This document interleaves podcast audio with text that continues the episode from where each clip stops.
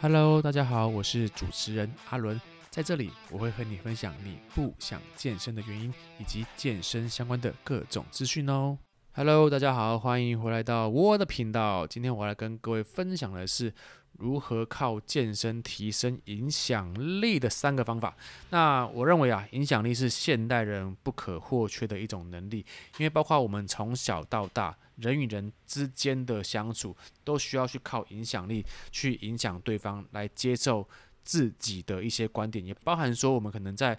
比如说跟父母亲还是同侪之间，我们需要靠沟通嘛。沟通可以在双方的想法中创造出一个共同的火花。那如果成功的话，你就是一个具有影响他人的能能力。那也或者说你是一个业务人员。你要卖你的产品，不管是卖车、卖房、卖保险，你需要靠你的说服的能力来让你的客户认为说这个产品的价值是大于价格，他就会购买。那如果你的说服能力不好的话，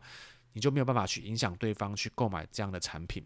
也或者是说，你如果是教练，还是说你是一个老师，你必须要靠你的教学的能力，让你的学生学员去接受。知识跟观点，然后让他觉得说他有学习到这些知识跟观点，那学生就会认为说你这个教练或者是老师是有影响能力，可以去帮助他自己来提升各方面的知识的。那诶，我们再说比较极端一些好了，就是有些人可能会在人生的目标当中，让自己是一个很德高望重的人，可能有些人是想要当政府官员，还是当一些领导者、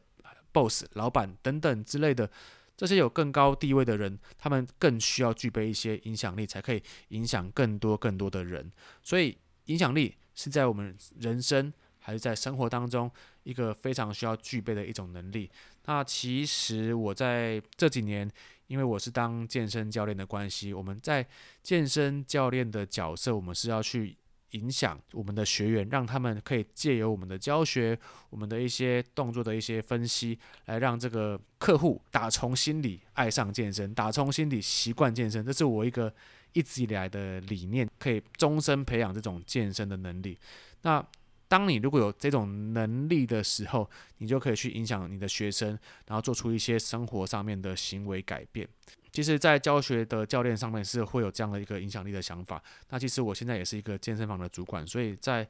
这种影响力跟领导力的层面来说的话，我要去影响我的部署，然后让他们可以去完成公司所要的目标，也可以完成他们自己在生活跟工作上面所要的目标跟理想。所以。我们要去如何去创造这些影响力，来改变别人的一些行为。我今天用健身的这种观点跟方法来分享给大家。那这三个方法呢，都是有连贯性的。所以，我们先从第一个方法来跟各位分享。第一个是你可以去学习一些健身的知识，因为你们可以知道，我们现代人最常有的文明病是什么？你们知道吗？就是肥胖。肥胖是在全世界人口当中，大概至少有七八成人以上都会有这种肥胖的症状。所以，当你学习到一些健身的知识，可能包含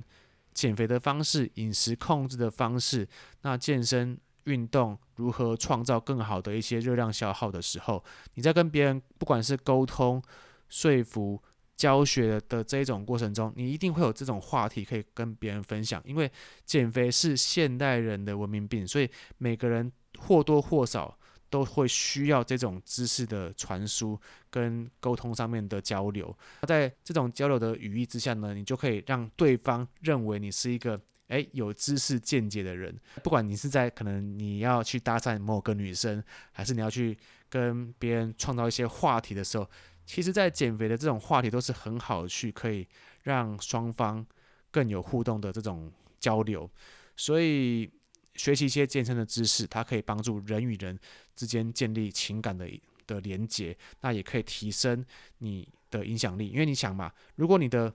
健身的知识是很有内容、很有内涵的时候，那别人就会觉得说：哇，你学了好多，你好厉害哦，就会让这个人。觉得你是一个有影响力的人，好，这是第一点。好，那第二个是管理好自己的体态。这个是我从一个非常非常有名的人叫严凯泰，他是前玉龙集团的董事长，啊，他所说过的一句话，就是如果你连自己的体重都管理不好的话，你如何管理好自己的人生？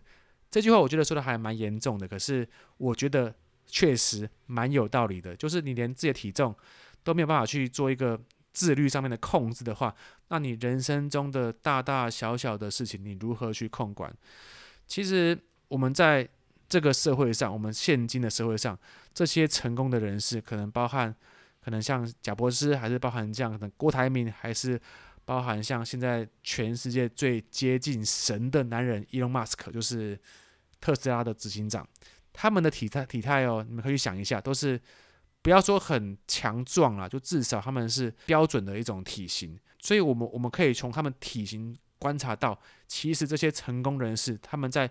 自己的健康跟营养上，还是饮食上，都或多或少。都会有一些控制，不然的话，他们也不会有如此标准的体态。所以，如果说你要去让自己更有影响力的话，你要让别人从外在看你的时候，你至少是要有一个标准的体型。那如果别人看你看到你是一个很肥胖，然后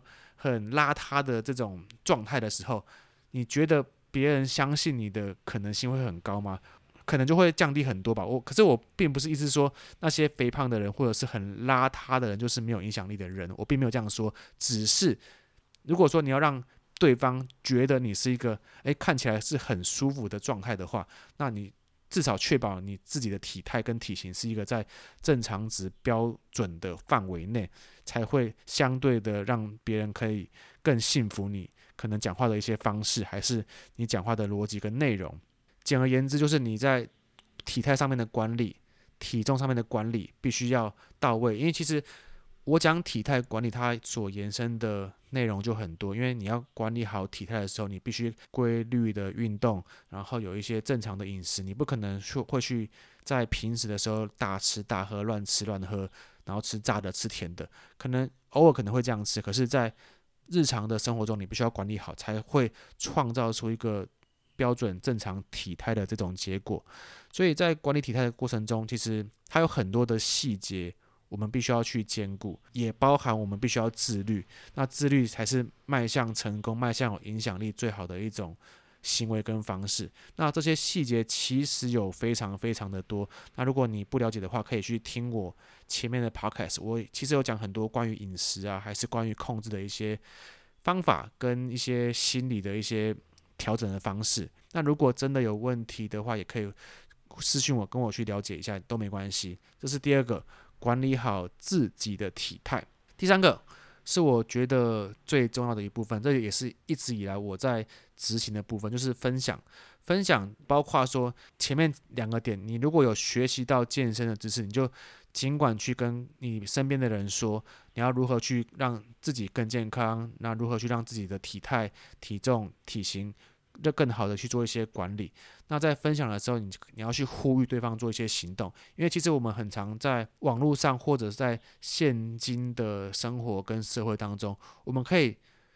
得到非常非常多的资讯，包括你现在听我的 podcast，你也是在得到资讯。可是，在得到资讯的这种过程中，如果你没有去